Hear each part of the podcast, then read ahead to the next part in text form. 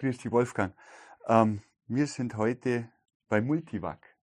Und meine erste Frage ist eigentlich ganz klar, weil mich das selber fasziniert hat, wo ich von der Firma hier erfahren habe. Ähm, den meisten Menschen ist wahrscheinlich gar nicht klar, dass sie irgendwas im Kühlschrank haben, was mit einer von euren Maschinen irgendwie verpackt worden ist. Was meinst du, woran das liegt? Dass das Bewusstsein gar nicht so vorhanden ist, dass das alles durch irgendwelche Maschinen läuft. Genau. Also, grüß dich, Josef, oder ja. schön, dass, du den Weg zu uns gefunden hast, mhm. nach Wolfert-Schwenten. Ähm, genau, ja, wie du schon sagst, hat jeder was schon mal in der Hand gehabt, was ja. wahrscheinlich über unsere Maschine lief. Ja. Ich denke, es liegt daran, man macht sich im Wesentlichen keine Gedanken, aber wenn du so einen Kühlschrank aufmachst, da, so ganz klassisch, was man im Supermarkt kennt, alles, was da so drin steht, so an Fleisch, Wurst, Käse, mhm. ähm, ist sehr wahrscheinlich, dass, also klar, wir sind nicht die einzigen auf der Welt, aber mhm. wir sind doch da sehr mhm. groß vertreten und äh, Marktführer und daher hat man bestimmt schon mal eine Packung in der Hand gehabt, die auf unserer Maschine erstellt wurde und mhm. dir oder den anderen hoffentlich den Alltag erleichtert. Wegen, kann ich einen Wocheneinkauf machen, weil, ja. weil das frisch bleibt, haltbar ist. Ja, wie sind wie ist denn das da mit dem Frischbleiben und allem? Ähm, gibt's, das sind das einfach die Regularien, die einen dazu treiben, dass das alles so strikt verpackt werden muss? Das sind ja wirklich eiserne Richtlinien, an die ihr euch da halten müsst. Ne? Zum einen, ja, ähm, wir sind in verschiedenen Branchen unterwegs. Im Food ja. kommt es halt von unseren Kunden, sage ich mal, getrieben. Ja. Ähm, die wollen das, sie sagen immer Shelf Life oder halt Haltbarkeit, MHD ja. Äh, zu Deutsch. Das natürlich erhöhen, äh, hilft ja auch zur Nachhaltigkeit. Ich meine, wenn ich die Lebensmittel länger aufbewahren kann und wenn sie jetzt verderben und ich sie jetzt wegwerfen muss, hilft das ja auch mhm. allgemein und, und da hilft es halt unseren äh, Produzenten, sage ich mal, von den Nahrungsmitteln dann mhm. die, die Lebensmittel zu schützen, dass man sie länger aufbewahren kann. Mhm. Heutzutage ist ja kein Problem, kaufe ich so ein Päckchen das sind ja äh, mehrere Tage, teilweise Wochen Haltbarkeiten ja. drauf. Genau. Richtig, richtig. Und das ist so der Sinn und Zweck natürlich auch. Oder das geht wirklich um Nachhaltigkeit. Geht es da um Hygiene oder sowas? Hygiene auch, also, also Produkt schützen, äh, das ist ähm, Hygiene und natürlich auch das Produkt präsentieren. Also unseren Kunden ist natürlich die ist natürlich auch Kaufentscheidung vielleicht. Wie, ja. schaut, wie schaut die Packung aus? Wie ist das Packungsdesign? Wie, wie wird das Produkt da drin präsentiert? Ja. Also besonders schöne Form und Gestaltung. Wie nimmt ihr da Einfluss drauf auf so ein Design? Muss es schon bunt sein oder was spricht Kunden an? kommt auf die Kunden und die Märkte und die Länder an. Ja, das schönste Beispiel, was mir immer in Erinnerung bleibt, ist in, in, in der USA. Ja. Die, so eine äh, Mehrkammer-Tray war das. Ja. Äh, vier Kammern. Ja. Äh, oben drauf eine quietschbunte Folie. Wirklich knallig bunt alles. Ähm, das ist leider muss man sagen, das Pausebrot von den Kindern da. Das kaufen die Eltern und geben sie ihren Kindern mit in Kindergarten, Schule direkt oh. mit und da ist dann äh, ein Schinken, ein Käse, ein Cracker und dann nur äh, Schokoriegel drin in diesen vier Kammern. Ach, meine Güte, genau. was es alles gibt. Genau, und das, also von bis gibt natürlich auch Produkte, wo mehr aus dem äh, Bio-Bereich ja. kommen, Nachhaltigkeit, dann nimmt ja. man andere Verpackungsmaterialien. Gibt es da Unterschiede? Also wenn man jetzt zum Lebensmittel einkauft, gibt es ja immer so den Bereich teurere Lebensmittel, wo dann auch nochmal Bio mit auf der Packung steht, ja, ganz genau. grün und die billigeren. Macht das bei der Verpackung einen großen Unterschied? Ja, teilweise ja. Also gerade für, wenn ich jetzt äh, sowas äh, Richtung Bio und äh, Papier nehme, Nachhaltigkeit, da haben wir auch Lösungen, dass ich gar nicht mehr so viel Folie verarbeite, sondern auch eher Richtung ja, Karton. So ja. gibt es ein Paperboard zum Beispiel, wenn ich so ja. ein schönes Steak da drauf habe. Ist halt ein hochwertiges ja. Produkt.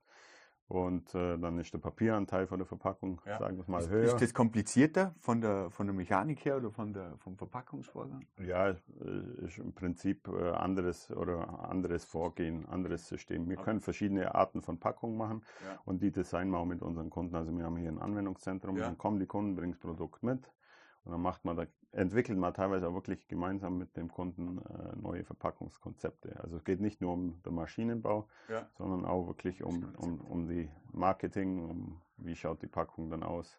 Weil das ist ja das, was unsere Kunden, die wollen ja ihr Produkt äh, also ja. an den Mann kriegen, dass es bei dir im Kühlschrank ja, landet. Das unterstützt du direkt quasi bei allem mit. Genau. Ähm, die, du hast Nachhaltigkeit schon gesagt. Ähm, wie ist das bei diesen Verpackungen? Spielt das mehr Rolle in letzter Zeit? Definitiv. Wird das wichtiger? Ja. Macht das Sinn aus deiner, aus deiner Sichtweise, jetzt mal aus deiner Warte? Was, was gibt's da für, für Werte oder Größen, wenn man das jetzt mal mit so einem schönen Stück Plastikverpackung vergleicht und jetzt ja, ersetzt genau. man einen Teil vom Plastik halt durch ein Stück Holz, genau. bei dem Steg zum Beispiel. Ja. Dann birgt es schon eindeutige. Macht Sinn. Ja. Also, das Potenzial, also Nachhaltigkeit ist uns ja. als Firma sehr wichtig und ja. gesellschaftlich auch wichtig. Ja. Äh, in jüngster Zeit äh, mhm. kriegt man es ja auch in den Medien mit. Das ist ein sehr präsent, das Thema. Und beschäftigt und treibt ja unsere Kunden und somit auch uns um. Und, mhm. Aber da gibt es schon Konzepte. Im, Im, Prinzip kann ich, äh, wir sagen immer, Reduce, Renew, Recycle, die drei Rs. Also mhm. mit mhm. Reduce, also geht eigentlich darum, weniger äh, Plastik zu verbrauchen. Das kann ich machen, indem ich zum Beispiel eine dünnere Folie habe, trotzdem mhm. die Barriere sicherstellen kann, das Produkt schützen kann. Mhm. Wenn ich jetzt äh, nicht äh, Folie mit 300 μ habe, sondern mit 100 μ, dann habe ich halt ein Drittel weniger. Mhm. Und da macht ihr auch die Tests dazu quasi. Da machen wir auch Tests oder helfen, wie kann man die Packung designen. Klar, die, es gibt Packungen, die sollen standfest sein und schützen. Mhm. Da ist dann zum Beispiel ein Konzept standfest, die mache ich mit dem Karton. Mhm. Und dann tue ich nur eine ganz dünne Folie äh, drumherum äh, skinnen, also dann Produkt rein zusiegeln. Und dann habe ich eine schöne standfeste Packung. Schaut, äh, ja, ist schön nachhaltig ja. aus Marketinggründen ja. und ich habe dann weniger, äh, weniger Folie. Ja. Und, und so, oder auf der Maschine versuchen, möglichst, äh, wie soll ich sagen, wir haben dazwischen den, also möglichst wenig Abfall zu erzeugen. Also wie beim Plätzle ausstechen, da ja. versuche ich aus Optimum ja, rauszuholen, ja, wenn ich den Teig ausrolle, zack, zack, zack, dann verschachtel ich es. Jetzt, wenn ich so eine Folienrolle habe, was so der Klassiker bei unseren Thermoformern ist, dann habe ich eine, eine Folie, eine Rolle, da ziehe ich von der Rolle ab, tu tief ziehen. Wenn ich jetzt die Siegelnähte klein kriege, die Randstreifen klein wieder Material gespart. Wieder Material gespart. Und das sind so die Themen, wo mir dann natürlich als Maschinenbauer schon helfen können. Und, und auch Was gerne du von diesen, von, es gibt ja so ohne, unverpackt Läden seit neuestem. Ähm, habt ihr da irgendeinen Zugang dazu oder interessiert euch das oder kann man da, zu der unverpackt Läden jetzt weniger, ja, genau, aber ähm, teilweise, man muss ja dann differenzieren, sind es Einzelpackungen, äh, also die direkt der Konsument erwirbt ja. oder so, wir nennen es Retail-Packungen, also das, das können dann so Großpackungen sein, sage ich mal. Da, da, sind dann halt dann 50 Portionen drin, die landen vielleicht in einem kleinen äh, unverpackt, unverpackt Laden und daraus geht es in die Theke und von der Theke in die Tupperdose. Also am Ende muss ja doch alles verpackt sein, ne? Ja, am Ende schon. Du musst es ja transportieren können. Ja, ja, ja. Du musst das Produkt schützen und wir haben ja nicht nur im Food-Bereich, sondern auch ähm, Pharmabereich, Medizinbereich. Ja. Da ist natürlich, da wird es auch in Frage gestellt, da geht es dann äh, auch wirklich, wenn ich da drin ein Augen-OP-Set verpacke, das muss ich dann verpacken, dann wird steril gemacht, zum Beispiel in einem Konklaven und so weiter. Ja. Und dann ist es natürlich außer Frage, dass der, da geht es dann um. Da muss es verpackt werden. Das muss verpackt ja. werden, da geht es um Patientenschutz. Ja. Unverpackt wollen wir dann nimmer. So was funktioniert auch vollautomatisch dann durch Konklaven, Autoklaven durch. So heißt ja, genau. Zur Sterilisierung genau, da wird erhitzt. Genau, wie, wie, funktioniert das? Sind das dann große Durchlauf-Autoklaven oder? Ja, unterschiedlich. Also das ist ja. dann weniger unser Lieferumfang, äh, mehr Teil, sage ich mal, vom Kunde. Ja. Genau, aber da gibt es auch Systeme, wo das dann so äh, mit Robotern dann in, in, so, in so große Gitterboxen und dann wird der bestückt, dann wieder raus, dann mit dem Roboter wieder raus. Also da ist auch Bedarf an Automatisierung und oder wir hatten dann Kennst du die Tray-Verpackung auch? Aha, also, also ja. wir sagen, äh, Tray, das ist jetzt eher so das Gemüse. Aha. Also wenn ich so Erdbeeren habe. Okay.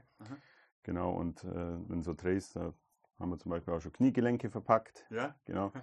Und da ist unser Kunde eigentlich auch ein Maschinenbauer. Das habe ich, also wenn die Kniegelenke sind ja auch eh, ja, also ja. Ja, Metalllegierungen in Form gebracht. Richtig. Genau, also da beliefern wir quasi nicht den Fuhrkunden, sondern einen Maschinenbaukunden. Nämlich der die Kniegelenke macht. Und der, der gibt es dann weiter. Das genau. ist ja genau. interessant. Und, und was da ist dann Tray in Tray. Also das ja. sind sogar zwei Trays. Ist jetzt aus Nachhaltigkeit oder Kunststoffverbrauch schlecht. Ja. Aber die Idee ist dann, ich habe halt zwei Trays. Dann ja. schicke ich das in den Konklaven. Das äußere Tray ist dann, äh, dann wird das gelagert, kommissioniert, dann lange ich das an, dann kommt es eine OP, das ist Verstanden. quasi verkeimt. Dann ziehe ich die, die obere Folie ab und das Tray innen drin ist ja noch steril, da ist dann so ein Label dran, den wir auch mit unserem Label aufgebracht haben, wo ich dann äh, das innere Tray rausnehmen kann und das wird dann durch die Schleuse in der OP reingegeben. Und genau, dann habe ich es keimfrei. Dann habe ich quasi sogar zwei Trays ineinander, um unser Kniegelenk keimfrei an den Patienten zu kriegen. Das, das wird natürlich keiner in Frage stellen, da zweimal nee. eine Folie drüber genau. ne? Völlig klar. Genau. Ähm, Mhm. Super äh, interessanter anderer Aspekt. Ich meine, du bist ja hier für die Software zuständig, genau. zumindest für de, den Bis, Dis, Business Unit von dir. Genau. Ähm, Was gibt es denn für große Eigenheiten dieser Software, die jetzt zum Beispiel zum Verpacken da ist, auszeichnet? Was sind denn da die größten Hürden, die es immer zu überwinden gibt? Wenn einer kommt hier, ich habe ein Stück Fleisch, ich will das jetzt auf ein Stück Karton haben Ja, und in Folie eingewickelt haben, wo sind da die größten Herausforderungen? also genau.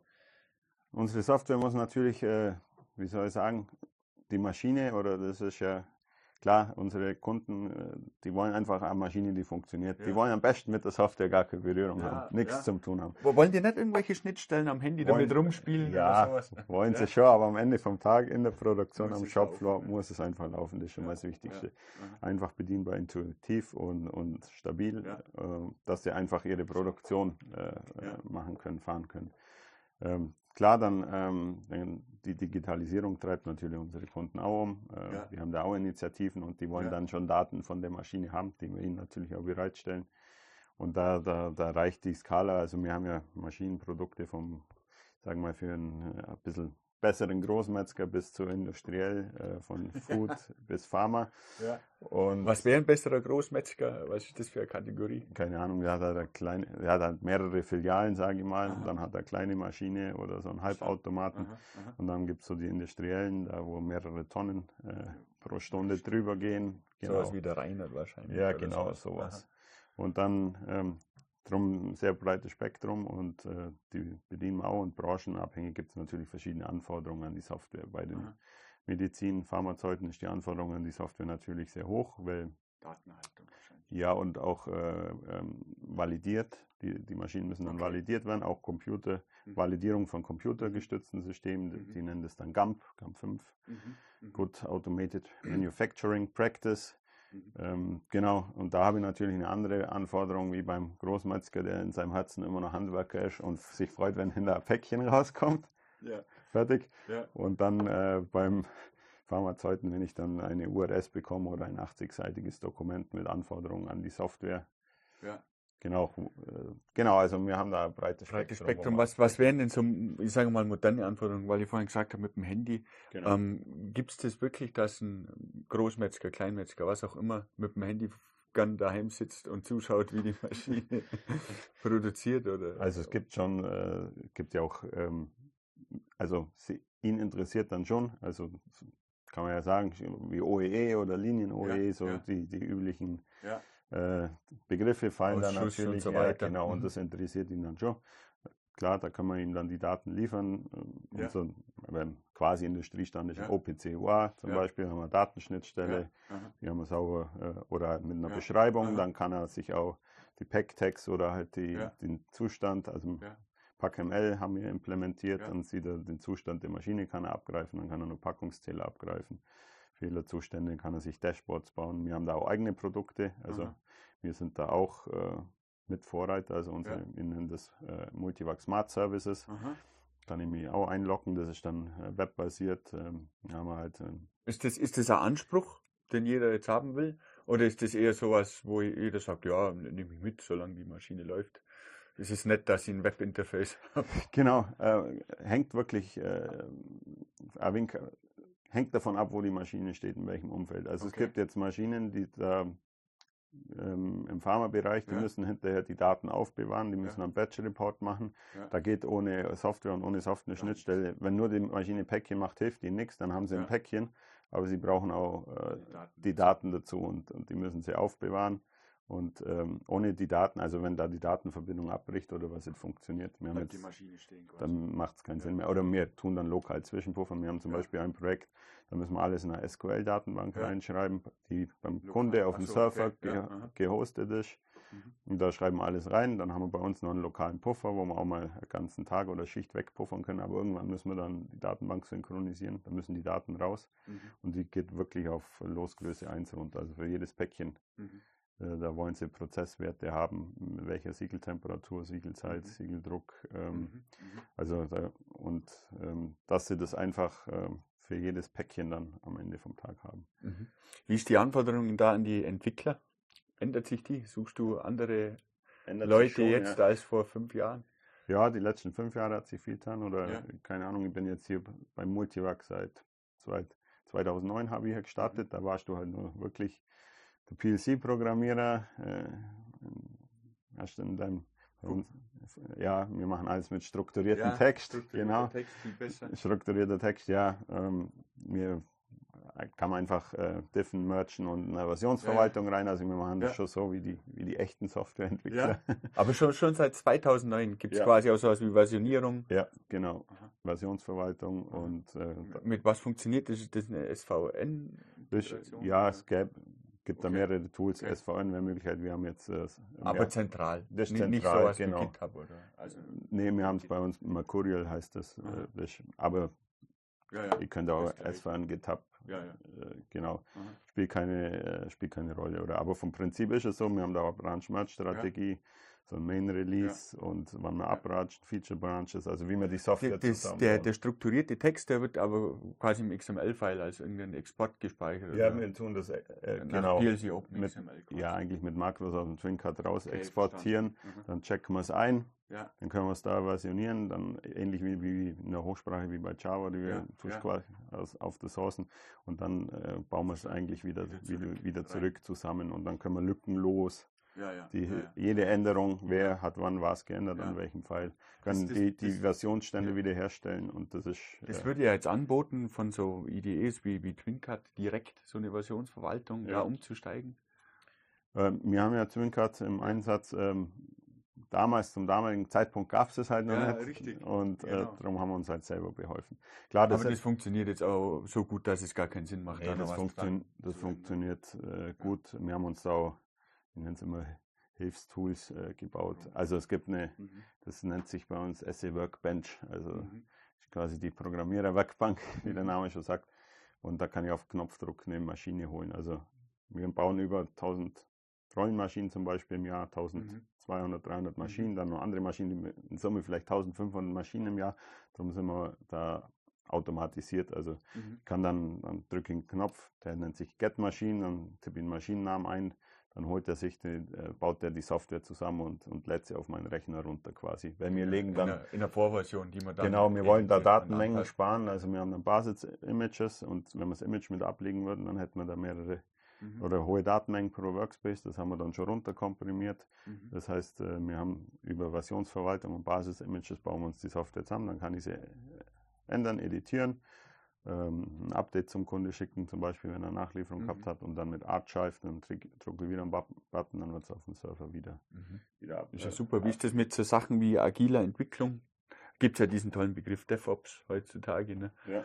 Äh, macht ihr sowas in der Software? Genau, machen wir auch. Oder also quasi äh, Scrummen? Oder? Wir Scrummen, ja, genau. Äh, auch schon relativ lange. Ich überlege gerade, wow, vielleicht 2019, wo wir ja. mit dem Thema Scrum bei uns angefangen ja, haben. Vor 15 Jahren fast quasi. Genau, genau. Wahnsinn. Aha. Das war so in der Zeit, wo ich hier. Da war äh, das ja noch brandaktuell. Da war das noch, genau, brandaktuell. Du ja. sagst es. Ja, wie mein, damals nur Diplom, da sieht man schon, wie alt ich bin. Nicht Bachelor, Master, mein Diplom gemacht.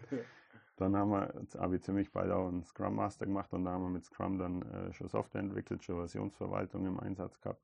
Was ist da der Unterschied zur, also, oder wie funktioniert das mit Automatisierungssoftware? Ist das komplett gleich wie in der normalen Softwareentwicklung oder hast du da eh keinen Vergleich?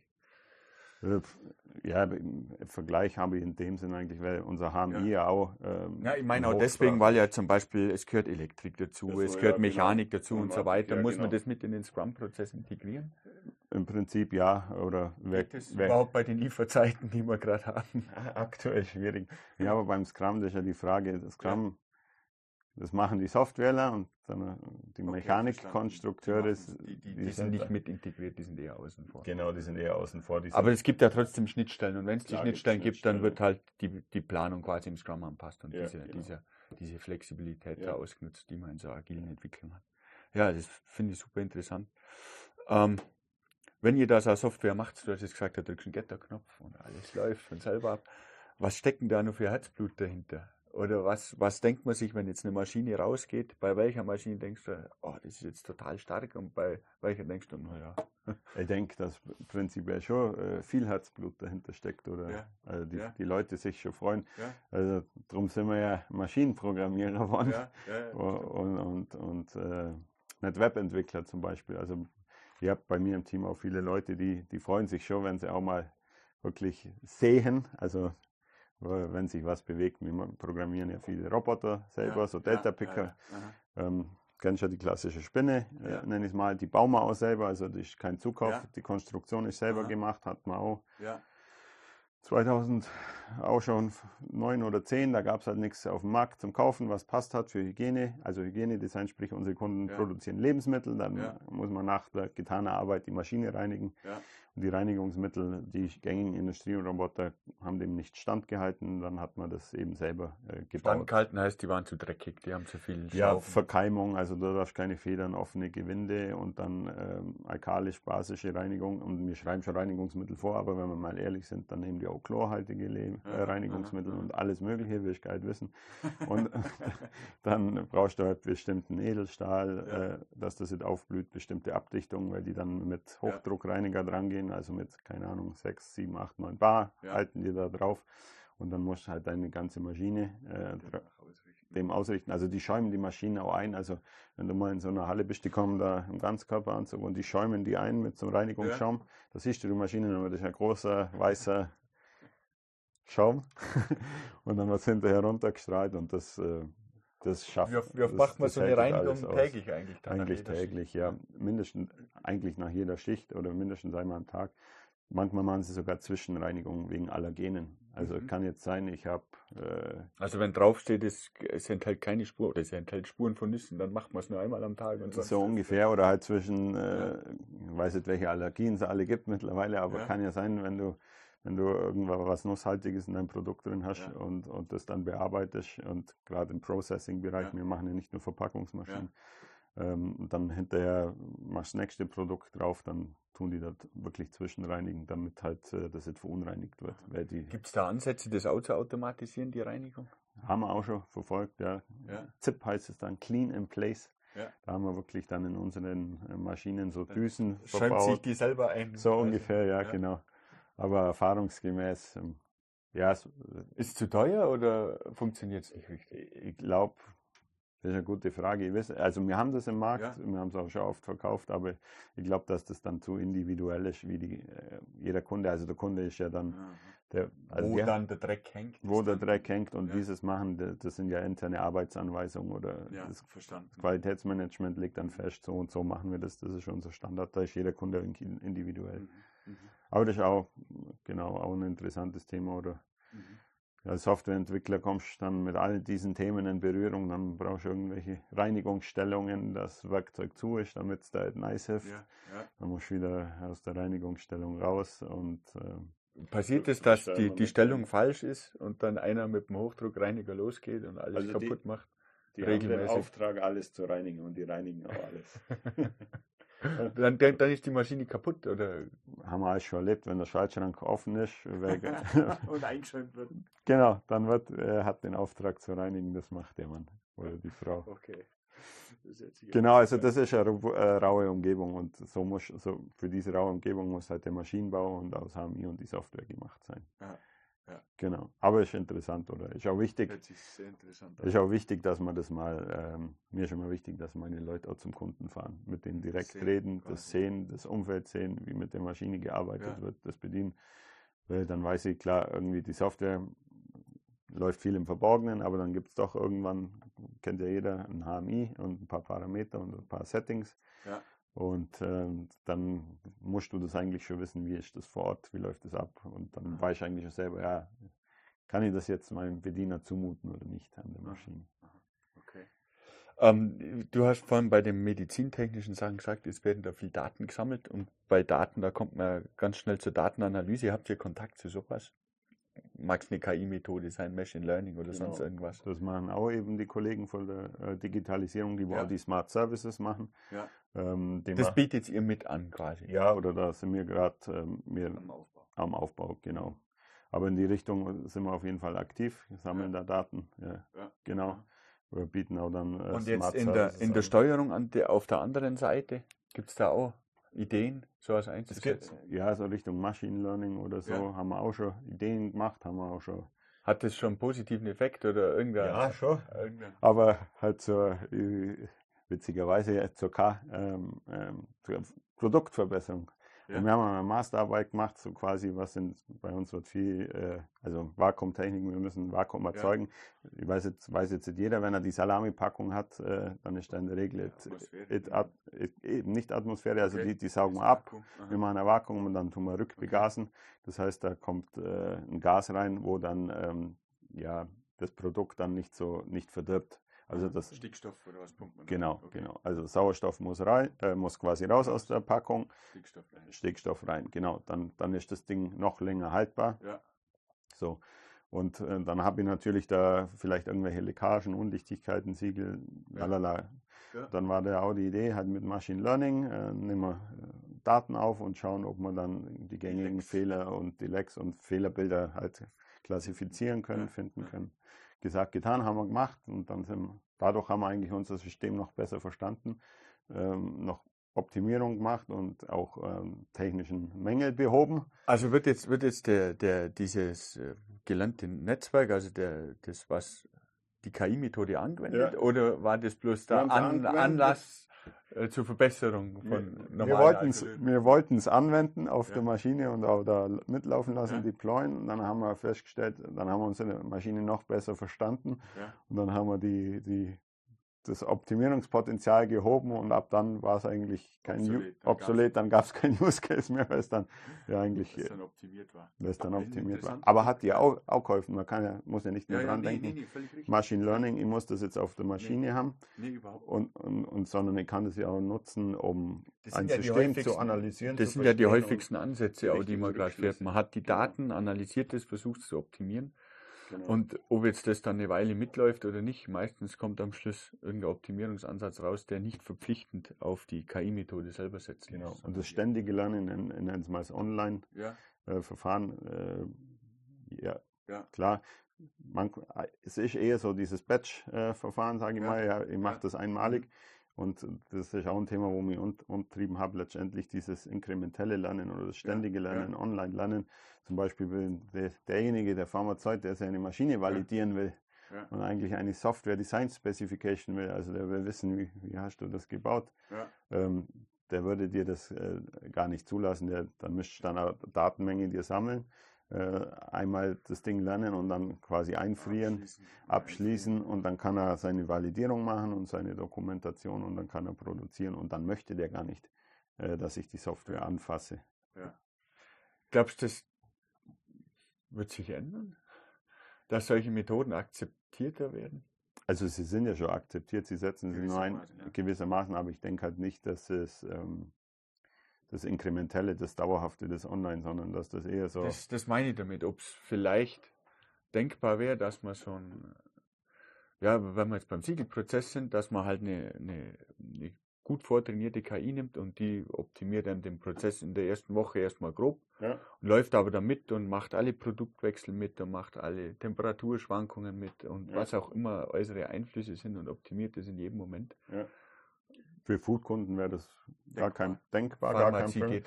Halt Wenn es um die Validierung von den Systemen geht, ja. denke ich, herrschen da Vorbehalte. Also ja. Was heißt Vorbehalte? Wahrscheinlich gibt es einfach Regularien. Man muss da wahrscheinlich ja. die Software bis, bis letzten Wir haben da dann auch einen, einen Code Freeze, also und, und dann äh, da muss es so sein mit allen Fehlern, die da genau, sind. Genau, und sogar ja. die Rezepte, die werden, die sind dann validiert. Das ja. Rezept ist noch in Validierung, das ist zur Produktion freigegeben. Das nächste, die nächste ja. Rezepte nennen ja Kombinatorik aus Parametern.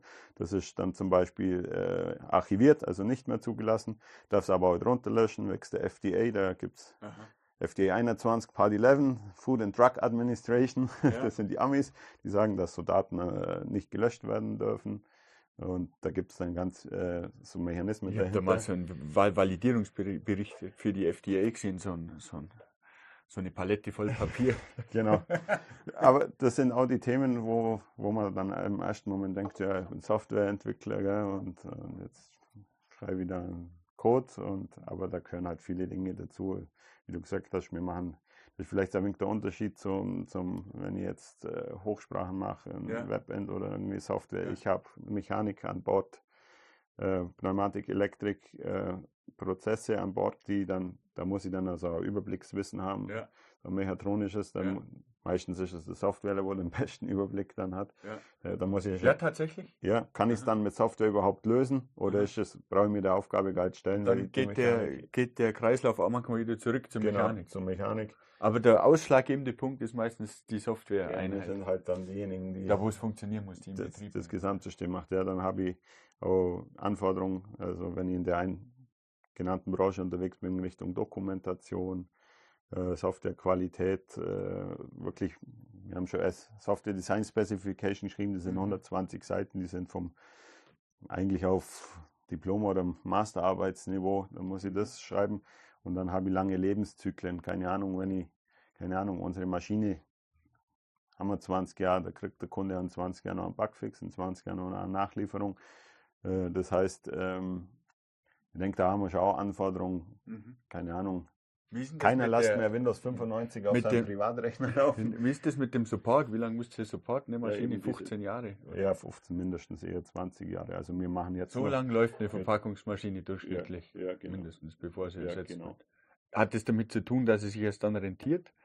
Oder dass man sie einfach so lange laufen lässt, wie es nur irgendwie geht? Das lassen wir so lange laufen. Die Maschinen sind Ja, die produzieren Geld im Endeffekt. je Ja, genau, die sind, die sind, die funktionieren gut. Die, klar Ja. macht man mal Erwartungen, Überarbeitung, neuen Werkzeugsatz drauf, Ja. aber wenn die Maschine gut funktioniert, der Kunde zufrieden ist, Ja.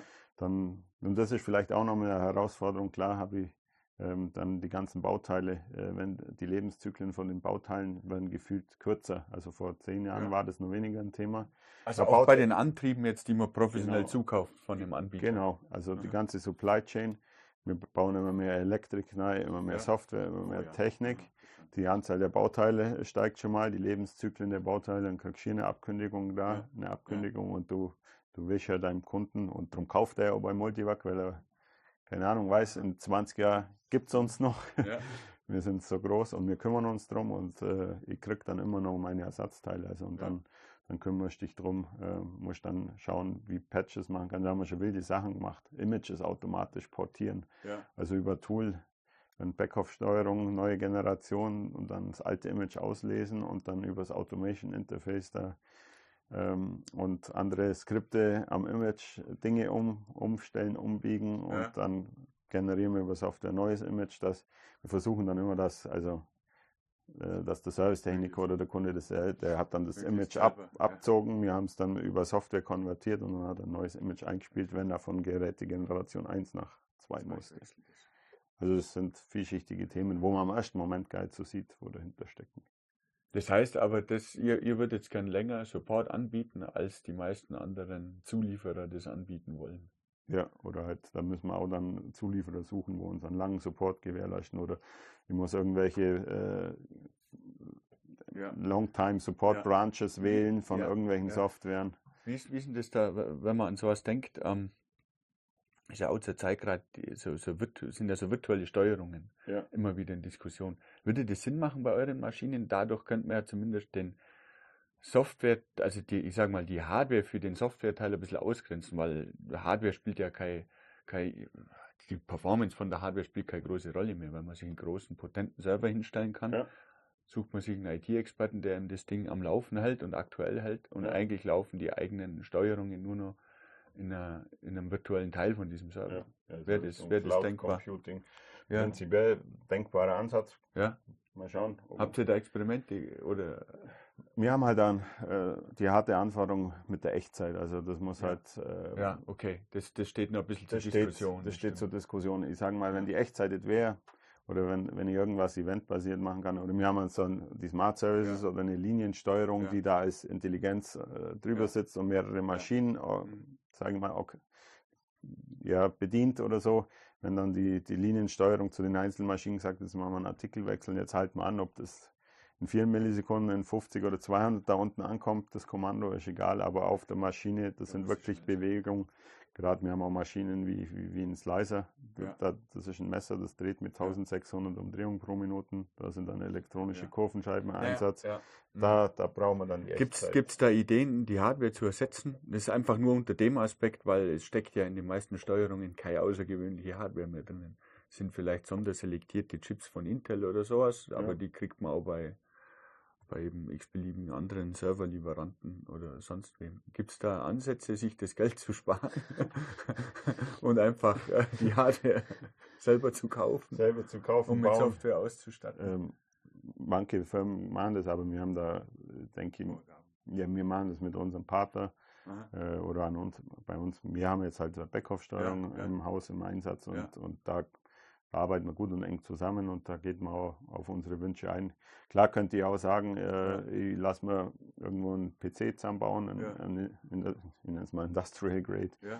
Äh, und dann könnte ich auch äh, die Software mir selber machen oder halt. Ja, man kann ja da auch deployen oder mit, mit drauflaufen lassen, halt was Codes man will, ne? oder wie auch immer. Egal, muss ja Twin-Card nehmen. Ja, genau. Also die, die Ansätze oder Ideen gibt es schon, aber da muss ich mir halt auch äh, um, um viele Themen kümmern. Und, ja, genau. Und dann sind wir am Ende vom Tag ja dann äh, der Maschinenbau. Also ich, ich sage mal, wir sind nur in einer Position mit der Stückzahl, wo wir viel machen. Ich, ich, sage immer, bei uns ist ja Stückzahl 1500 Maschinen im Jahr, ja. weißt da lohnt sich, da kannst da kann man was abnehmen. Da kann man noch viel selber machen ja. und äh, viel in der Software machen. Aber so eine kleine Sondermaschinenbaufirma, die 20 Mann hat und 10 Anlagen im Jahr baut, die brauchen was eigentlich out of the box. Mhm, was einfach funktioniert. Genau, ein Gesamtsystem. Dann sind die, die ich nenne es mal im Einkauf die Hardwarekosten oder die HKs mal ein bisschen höher. Dafür spare ich mir das Engineering, komme schnell zum mhm. Zug. Wir versuchen dann schon oftmals letzte aus irgendwas rauszukitzeln. Ja. ja, gut. Aber keine Ahnung, wenn ich 1000 Maschinen habe und ich, ich spare mal 100 Euro pro Maschine, weil ich mit nur irgendwas ähm, kann sich jeder ausrechnen, dann sind es Hunderttausende ja. im Jahr, da kann sich dann ein Ingenieur auch mal eine Weile hinhocken und was machen. Wenn, wenn, wenn ihr 1500 Maschinen produziert, bloß um da eine Zahl reinzubringen, ähm, was verpackt eine Maschine an einem Tag? Nehmen wir oh. mal Salami an. Salami mit 20 Wurstscheiben in einer Packung. Von bis, keine Ahnung, dann sagen wir Anhaltspunkt 120 bis 140 Packungen pro Minute. Pro Minute. Dann kannst du das hochrechnen ganz auf die Stunde. Dann fahren sie teilweise Nein. mehrschichtig. Zwei, bei vier Stunden Reinigungspause wahrscheinlich oder sowas. Ja, wenn überhaupt. Oder ja. zwei, aber manche fahren ein, zwei oder dreischichtig und ja. dann, dann weiß es am Tag und dann da kommen, also kommen große Mengen diese, zusammen. Diese, aber man wundert sich immer, das endet ja nie. Wenn jetzt seit äh, ja. 14 Jahren hier und ja. ist, wir verkaufen ja jetzt ja so viele Maschinen. Gut, früher ja, waren es nur ein wenig weniger, aber halt. Ich meine, man muss ja dran denken, ne, das sind 1000 Maschinen und da geht es jetzt um die Versorgung von vielen Millionen Menschen. Ja gut, aber die Weltbevölkerung, die wächst ja auch. Ja, das hört jetzt auch auf, habe ich irgendwo mal gelesen, dass, dass wir irgendwann 2050 unsere 10 Milliarden haben. Ja, schauen wir mal. Ja, das, das, genau, das ist das richtige Wort. Ähm, ja, ich fand es ganz interessant äh, bei meinen Internetrecherchen. Ähm, es gibt einen Haufen Patentanmeldungen vom Multivac. Genau. Da habe ich zwei Fragen. Habt ihr sowas auch im Softwarebereich? Ja, haben wir auch. Ja. Und ansonsten, wie wichtig stellt sich das dar in der Automatisierungsbranche an sich? Gibt es da Patentkriege? Gibt Obwohl es so ja. geringe Stückzahlen sind, das ist ja mit Riesenaufwand verbunden. Gibt es definitiv. Ja. Also wir haben auch unser Patentwesen, um unser IP oder wie man so schön sagt, äh, zu schützen da einen Wettbewerbsvorteil zu generieren, einen USP zu haben und äh, das ist, da bei Multivac legt man da sehr viel Wert drauf. Mhm. Ähm, schön ist auch, dass da wirklich jeder Mitarbeiter oder jeder Entwickler oder wer auch immer eine Idee hat, äh, der partizipiert, mitwirken kann. mitwirken kann, der kann das einreichen. Gibt es auch ein Vergütungsmodell dahinter. Mhm. Und, und da schauen wir schon, dass wir die Dinge zur Anmeldung äh, mhm. bringen. Mhm.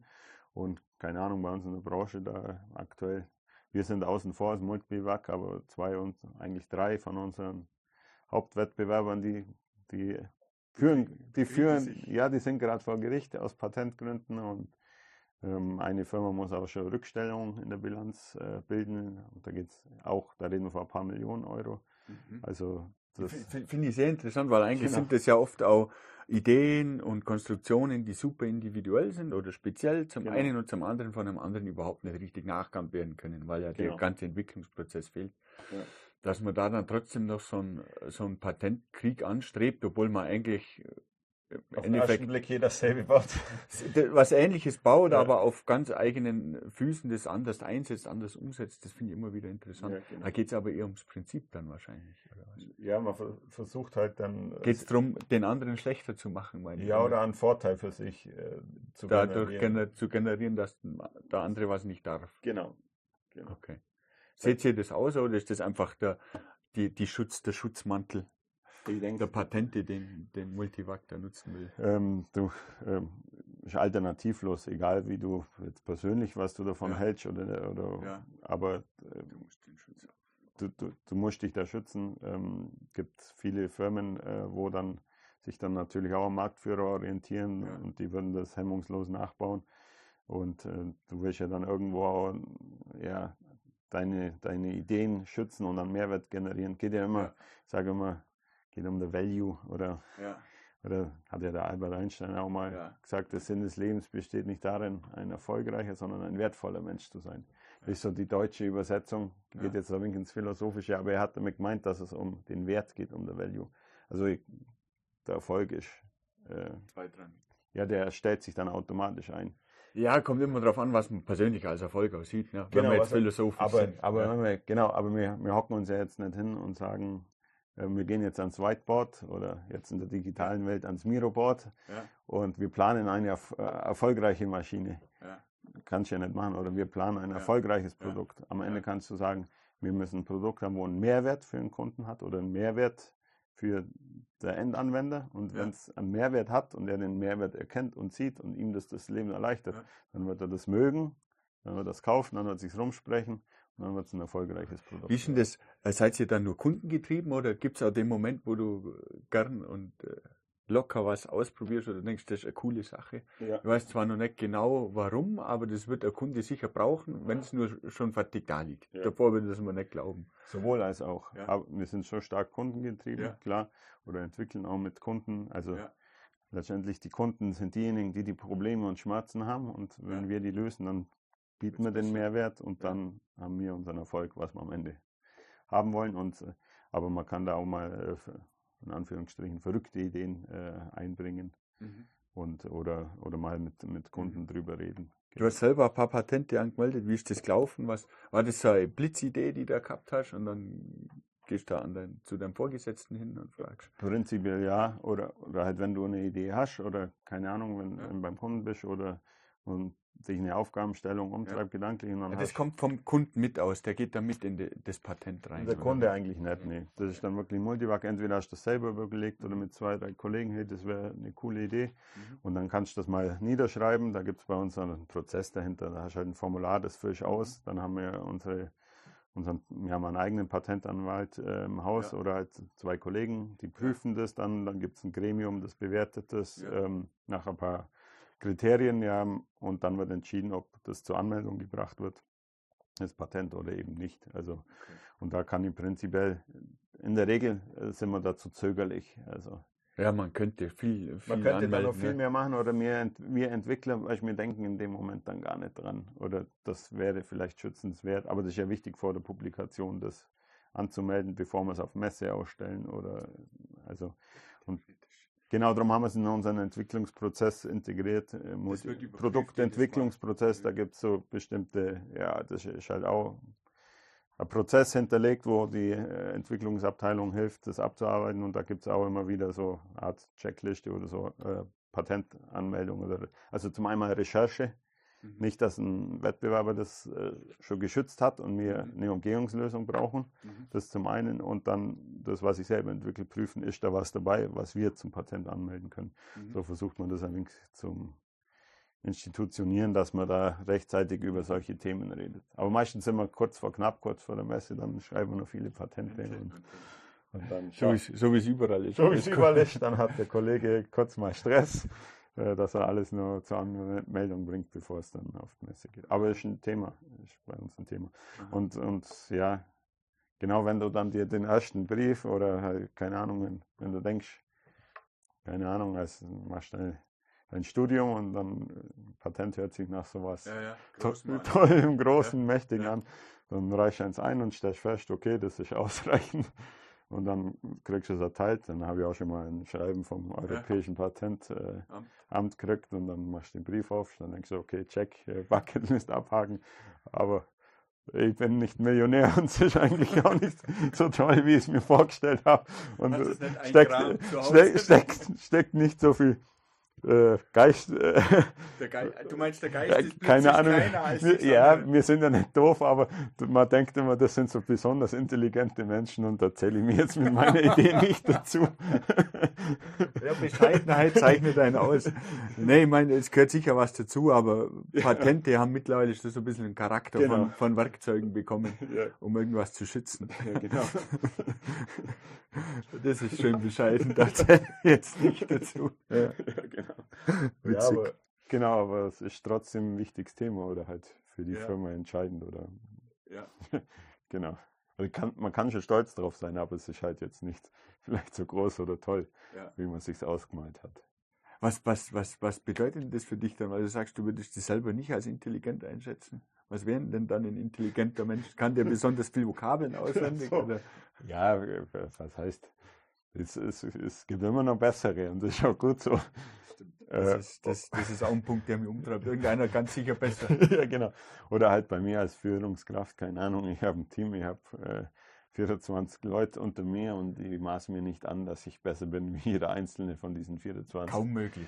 Die, die haben Aufgaben sind ja ganz andere. Vielschichtige, ganz andere und dann haben die ja verschiedene Disziplinen und, äh, und, und ihre Spezialgebiete. Spezialgebiete, das, ich sage immer, ja, Pfannkuchen wissen, das ist besonders breit, aber dünn. und, und dann gibt es halt Leute, wo wir in die Tiefe absteigen. Zur Not muss ich selber auch mal in die Tiefe. Vermischst du das, nicht mehr in die Tiefe zu gehen? Ja, vermisse ich manchmal schon. Und wichtig ist auch eine Schnittmenge zu haben. Oder, oder vor vielen, vielen Jahren dann im Zuge meines Lebenslaufs kam halt Aufgaben hinzu und dann hatte ich auch äh, sowas wie Vision-Systeme unter mir, habe ich mhm. davor noch nie Berührung gehabt. Jetzt haben wir unseren Vision-Experte und der kommt sogar eigentlich ähm, ja, in seinem Lebenslauf äh, ne, von der anderen Seite her, der hat nämlich Mathematik studiert und hat mhm. früher die Vision-Algorithmen selber entwickelt und mhm. kein fertiges Framework eingesetzt und dann ist er zu uns gekommen, wo er jetzt, jetzt, Frameworks, jetzt einsetzt. Frameworks einsetzt. Er kam eigentlich von einer anderen Richtung, äh, ich von einer anderen. Und dann, weißt du, was ich gemacht habe, habe ich mir dann, bin ich erstmal auf eine Schulung gegangen. ich sage dann mal Schnittmenge bilden. Irgendeine, irgendeine Wissenschaften, mit dem Wissenschaften und Schnittmenge, dass ich ein Verständnis habe oder mit, dass man Ahnung, reden dass kann. man reden kann. Genau, er ist der Experte. Ich, ich kann bei weitem nicht so viel wie er, aber ich muss eine Schnittmenge bilden. Ich muss äh, Genau, und so, darum sage ich, ja, Pfannkuchenwissen. das, ist ein, das ist ein guter Begriff. Ja, Pfannkuchenwissen. Ja. Ähm, du hast schon gesagt, ähm, da ist so ein Visionmann kommen, es kommen immer wieder Männer, es gehen welche, es kommen immer wieder Frauen, es gehen welche. Genau. Ähm, wie ist das mit, mit den Fachkräften, die ihr braucht? Seid ihr genug ausgestattet? Ist ja gerade ein riesiges, das ist ein kritisches Thema, Thema. Kritisches Thema, auch für uns ein Thema. Also Wird nur gar nicht so wahrgenommen zum Teil, habe ich das Gefühl, ja. dass da jetzt eigentlich schon der Mangel da ist. Der ist, der ist akut da und spürbar da. Also keine Ahnung, über Jahre, Jahrzehnte hat man ja immer vom demografischen Wandel und Fachkräftemangel ja. und wir brauchen Zuwachs und so. Ja. Da hat man immer gedacht, okay, ein mediales Ding, aber jetzt es ist angekommen und es ist nicht nur in, in, in keine Ahnung, im Hotel- und Gaststättengewerbe ja. angekommen oder in den Sozialberufen, wo es vielleicht schon länger ist. Es ist in der Industrie angekommen. Es ist wirklich äh, in der Industrie, bei Multivac und auch bei renommierten, namhaften Firmen, wo du sagst, die bieten ihren Arbeitgeber tolles Umfeld, so wie wir auch, Multivac oder keine Ahnung, wir haben ja ein tolles Produkt, sage ich mal. Wir haben, äh, wir haben Kontakt zum Endkunden. Wir sind nicht irgendwo in der Supply Chain. Wir sind nicht so volatil ja. wie Automotive. Ja. Wir sind Verpackungsbranche, krisensicher. Ja. Sage ich mal, tolles Umfeld äh, für die Mitarbeiter oder auch, jetzt. Und, und trotzdem ist es immer schwieriger, an geeignete, qualifizierte Fachkräfte zu kommen. Speziell in der Softwareentwicklung oder halt keine Ahnung, das ist ein ja. Thema, wo sich viele, glaube ich, Angst davor haben äh, im Studio. Was würdest du dir wünschen? Was wäre eine ideale Fachkraft, in Anführungszeichen? Die ideale Fachkraft. Nee, ähm, Jetzt, wenn jemand, mach mal ein konkretes Beispiel, wenn ja. jemand von der, von der Hochschule, von der Uni kommt. Ja. Was wäre das Studium, das er haben sollte und spielt das überhaupt eine Rolle, was er studiert hat? Da, da, da sind wir relativ, äh, bin ich relativ breit. Keine, der kann äh, Robotik studiert haben, der kann Elektro- und Informationstechnik, äh, Mechatronik, Automatisierungstechnik. Das Irgendwas Technisches. Genau, das, das, das, passt ja schon mal. Oder, ja. Also aus, aus diesen, wir sind da nicht auf einen Studiengang ja. festgelegt, kann man sich bedienen. Ähm, Techniker oder Leute von der Technikerschule sind da auch. Äh, ja. Äh, man braucht auch Praktiker oder halt, äh, sage ich mal, das passt alles.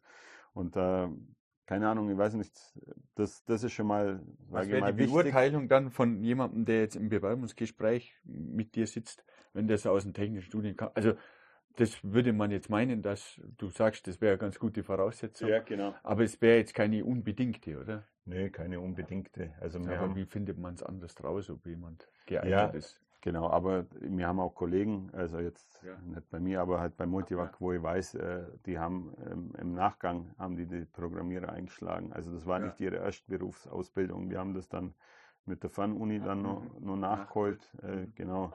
Also es gibt da auch, nennen wir es mal Quereinsteiger und ich denke, da müssen wir den Leuten auch die Chance geben, aber ähm, vielleicht über, über einen Quereinstieg Leute ranzu, ziehen, äh, wo man dann sagt, sie müssen halt Lust aufs Programmieren haben. Also das, mhm. da habe ich schon festgestellt, keine Ahnung, kann man, kann man nicht jedem beibringen. Also die Lust am Programmieren. Die Lust am Programmieren und, und die Affinität dazu und so weiter. Ja. Ein reines technische, meint es ist immer schwierig rauszufinden. Also es sind mal gute Grundvoraussetzungen, dann ist halt wichtig, äh, dass er motiviert ist und, und, ja. und, und, und Gab es da einen Einstellungswandel, was jetzt Motivation betrifft, den du wahrnehmen könntest? Einstellungswandel. Das ist immer. Also, schwere Frage, das ist natürlich eine persönliche Meinung. Ja, genau. Ähm, mein Einstellungswandel dahingehend, ich sage mal, vielleicht die, die Werte oder was, was den Bewerbern, also wenn wir jetzt mal ja. die, einen Paradigmenwechsel machen und mal mir auf die andere Seite ja. setzt, oder das muss mir klar sein, als, äh, als Einstellender, dass, dass mit, äh, das sind vielleicht andere Dinge, wo die Leute jetzt äh, sagen, Multivac ist attraktiv. Die wollen äh, vielleicht äh, flexible Arbeitszeiten ist denen wichtig, eine gewisse Homeoffice-Quote wichtig. Denen ist vielleicht äh, die letzten 5000 Euro wollen sie vielleicht gar nicht, denen ist vielleicht lieber, wenn ich sage, okay, vier Tage Woche ist auch in Ordnung. Okay. Mhm. Und, und solche Themen, ich denke, ich denke so das Statussymbol früher so quasi, ich habe einen Job und ich habe einen, einen, Haufen Geld und einen großen BMW. Ja. Keine Ahnung, Audi, Mercedes, keine Ahnung, mir egal, was ja. jeder mag. Ich glaube, jetzt ist eher so Statussymbol, ich kann arbeiten, wann ich will und ich arbeite, also auch wenn das Wetter schön ist, am Montag gehe ich langlaufen und am Sonntag gehe ich ins Büro. Du, du projizierst das quasi jetzt auf der eigene der eigene Einstellung. Du, Na, als Stat Sta Statussymbol. Du, meinst du, das Statussymbol ist, ich, ich glaube, dass eher das dicke Auto die Leute nicht mehr motiviert, sondern eher motiviert. Hat äh, dich das dicke Auto motiviert? Ich fahre kein dickes Auto. ich weiß es nicht.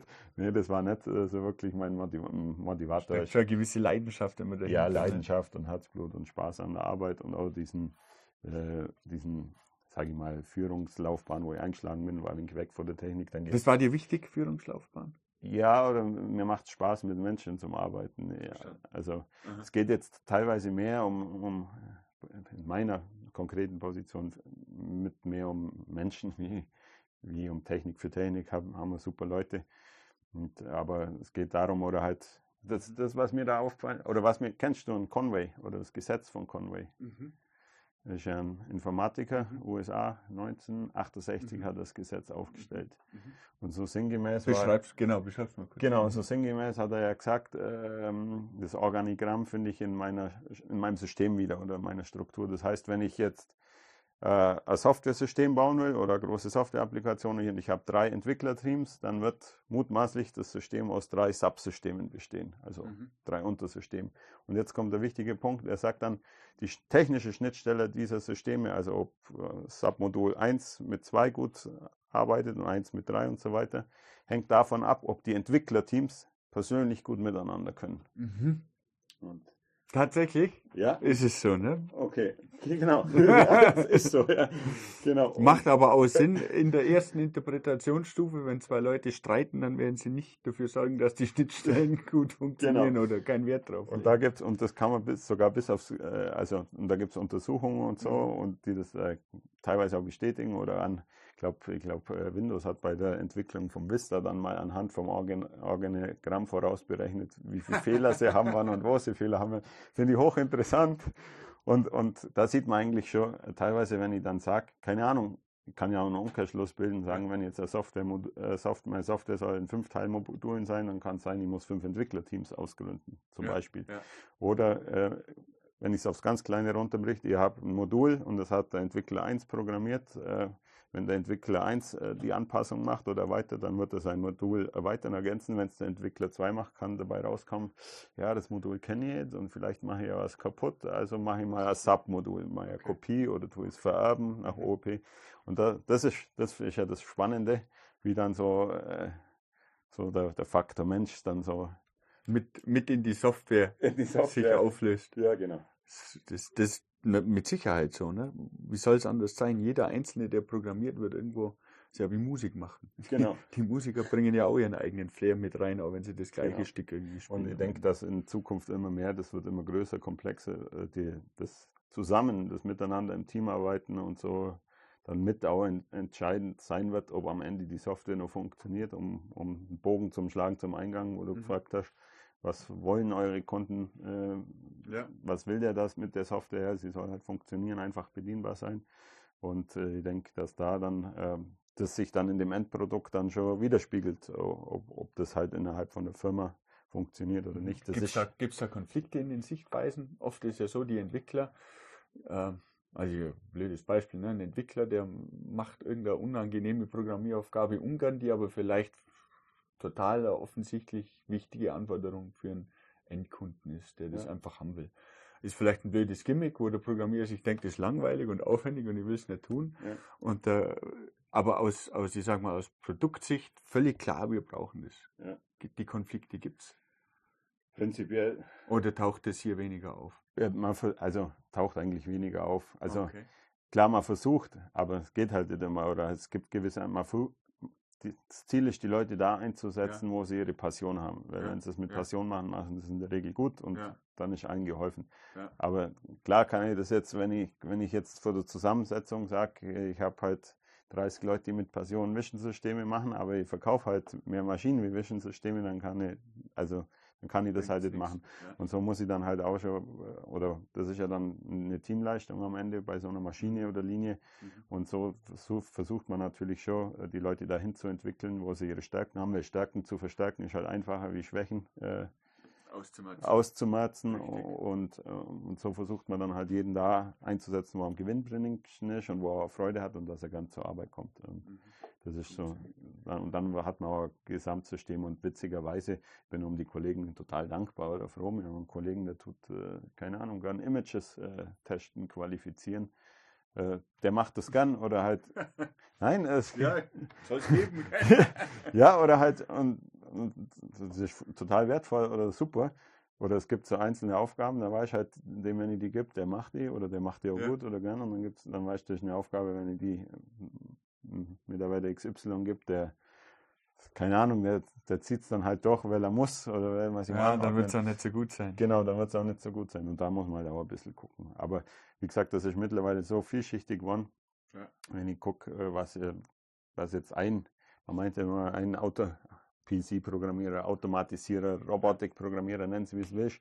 Ja. Aber äh, wenn dann siehst, äh, ähm, er muss dann, äh, klar, seine PLC muss er können, äh, dann muss er schauen, dass er das HMI kann. Das ist mittlerweile webbasiert, HTML5, Mhm. JavaScript, Mhm. Backend Mhm. Äh, äh, in Java, dann habe ich da meine äh, Programmiersprachen und meine, Mhm. meine Compiler, ähm, dann muss ich mich vielleicht noch mit Antriebstechnik auseinandersetzen, da habe ich dann wieder irgendwelche Mhm. webbasierten Tools, wo ich Mhm. meine Regler ähm, einstelle und optimiere, dann habe ich ein Vision-System mit einem Framework auch mit einem bla bla. dann habe ich irgendwann, keine Ahnung, gefühlt zehn Tools und, und Zeug zur Mhm. Hand, mit denen ich Das, dann das ist aber außer Eigenheit, muss. finde ich, von der Branche, dass Genau. man, dass man auch was Programmiersprachen betrifft, man kann sich jetzt nicht auf ein oder zwei festlieben. Ähm, das macht gar keinen Sinn, weil auch die Anforderung von außen kommt, Genau. ganz neue Softwarekonzepte aufzunehmen. Und das ist auch sehr kundenspezifisch oft. Ja, oder halt, oder halt die Domäne ist nur relativ jung. Ich sage immer, Maschinenbau ist ein äh, Studium der Historie. Und bei uns die Domäne ist halt jung. Mit, der Programmiersprachen, wo wir jetzt haben, wenn wir jetzt in Stimmt. Rente Also gehen. ich jetzt mal. Diese, überhaupt dieser Softwareeinzug in dieser Maschinenbaubranche, der ist noch gar nicht so alt. Ne? Ja. Wenn man das bedenkt, das sind weniger als 100 Jahre im Vergleich zu der Zeit, wo die Menschen Maschinen gebaut haben, vor allem mechanische Maschinen, ist das ein Witz. Das Hebelgesetz gilt heute noch, gell? Das ja, haben sie schon. das wird auch immer noch eingesetzt. Ich finde diese Maschinen ultra beeindruckend, wo irgendeine Ko Königswelle läuft genau. und, und einfach alles funktioniert. Das ist Ja. wahnsinnig beeindruckend. Auf der anderen Seite, ähm, kann man, hat man heute einfach flexibleren, Genau. besseren Ersatz dafür. Völlig richtig. Ähm, ja, jetzt mal aus Sicht von einem, von einem Studenten. Ja. Oder sagen wir mal von einem jungen Menschen, das ist vielleicht allgemein, das muss kein Student sein. Ja.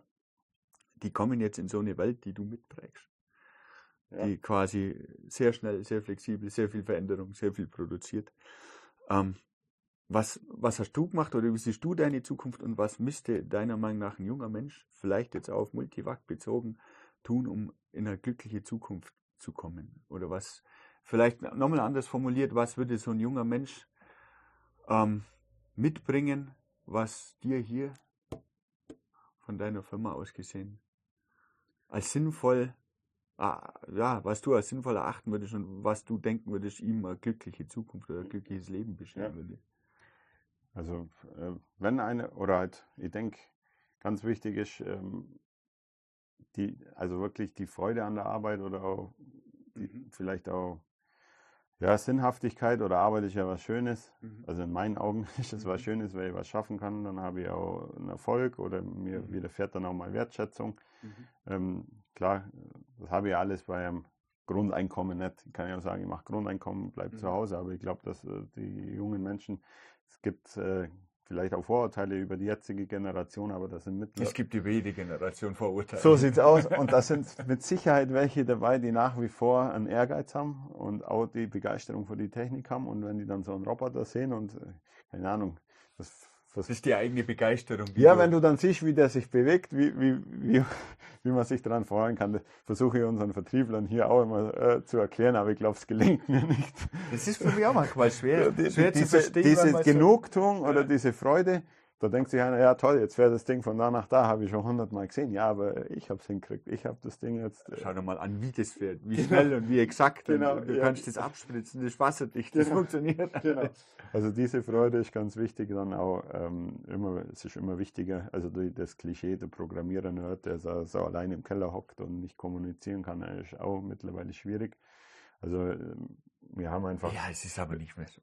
ist, ist nicht so genau, also man muss kommunizieren können, gerne im Team zusammenarbeiten und dann äh, kann man, wie hier, hier kann man, oder halt, es gibt jetzt, keine Ahnung, ich sage immer, wenn einer kommt oder halt auch ein Bewerbungsgespräch, wir wollen die da hinbringen, dass du also du hast eine Einarbeitung, wir begleiten dich da, wir lassen die da, dann kriegst du einen Einarbeitungsplan, den können wir individuell anpassen, Ja. ob man das Landtempo Ja. schneller, langsamer, passt alles. Aber am Ende vom Tag wollen wir die haben, dass du dann selbstständig Projekte machen kannst in einem, in einem Team, in einem interdisziplinären Team, da ist der Lead-Mechaniker, du als Software, Ja. eine zentrale Rolle in Betriebnehmer und Projektmanager. Dann legen wir dir einen Auftrag hin oder sagen, äh, bitte machen und dann kannst du das machen. Also du hast dann ein Ziel. Und, und dann wollen wir eigentlich, wenn wir so quasi, wenn wir nichts von dir hören, ist die Welt in Ordnung. Ordnung. Wir fragen auch nicht nach. Wenn was ist, dann musst du kommen und am Ende vom Tag äh, lieferst halt ab, also in, in Time und die Funktionen sind gegeben und die Softwarequalität passt. Und wenn mal was nicht passt, ist auch schlimm, aber dann kümmerst du dich hinterher. Sage ich mal, im Ja. After Sale, wenn die Linie aufgebaut wird, dann noch ein, zwei kleine Anpassungen, bis wir ein SAT haben, also bis das rund Ja. läuft. Ja. Und das ist doch eigentlich schön, äh, wenn SAT heißt Site Acceptance. Site Acceptance Test, genau, Ja. ist doch eigentlich schön, wenn du selbstständig äh, planen kannst, Ja. dir überlegen kannst, ist die Aufgabe, ich schaffe mir ein, Ja. ich lege mal einen Plan zurecht, kann ich auch nur durchsprechen mit einem Erfahrenen, so würde ich die Software aufbauen, wenn es runterprogrammierst und dann am Ende siehst du, das, was ich mir überlegt habe, funktioniert. Und es gibt manchmal in der Software, die kann links rum, rechts rum laufen. Wir haben eine gewisse Vorstellung, einen gewissen Standard-Style-Guide, aber Ja. halt in, in den Leitplanken musst du halt aufhalten. Aber sonst kannst du das äh, selber einplanen und es ist dann auch dein Erfolg, äh, wenn. Also Wenn das das heißt, es funktioniert. Kerneigenschaft ist Selbstständigkeit, Ja, Begeisterung Ja. an, an, an der Technik Genau. und an genau dieser Digitalisierung, die da auf uns zukommt. genau. Und, und, und Bereitschaft, äh, Neugierde und Offenheit für Neues. Also gerade in unserer Domäne oder Software ständiges Dazulernen, das ist. Ständiges Lernen. Ständiges Lernen. Ja, das ist, das ist, das ist, glaube ich, ein schöner Schlusspunkt. Man, man muss immer lernen, man muss immer Genau. weiter lernen. Wunderbar. Ja, vielen Dank. Gerne. Ähm,